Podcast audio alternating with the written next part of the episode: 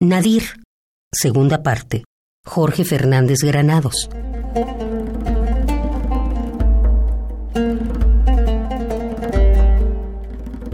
¿A dónde va la sombra de las cosas?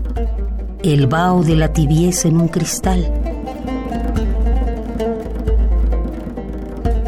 ¿A dónde va el prodigio, ese verde pronto, el afilado fuego, la serpiente a los pies de una diosa de madera?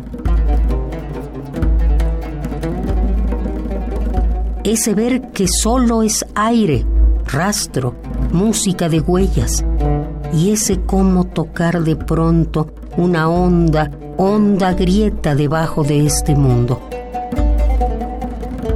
Los agonistas, esta noche cualquiera de martes, solo los jóvenes de menos de 25, tienen aún algo inesperado que ganar o perder en su vida Casi todos los demás nos hemos acostumbrado a las pequeñas, domésticas, mediocres dosis en las que viene la vida.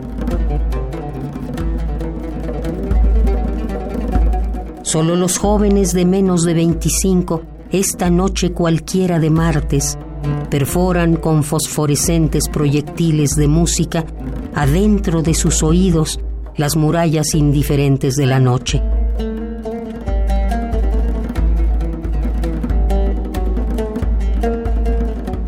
Arriesgan su identidad por un increado don que los acecha.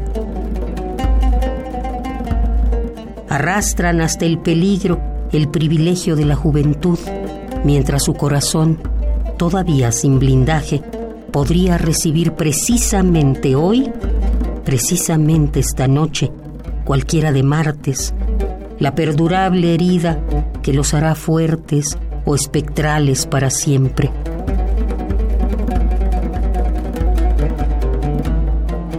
La bala abismal que los obligará, si sobreviven, a construir la dura cicatriz de su coraza.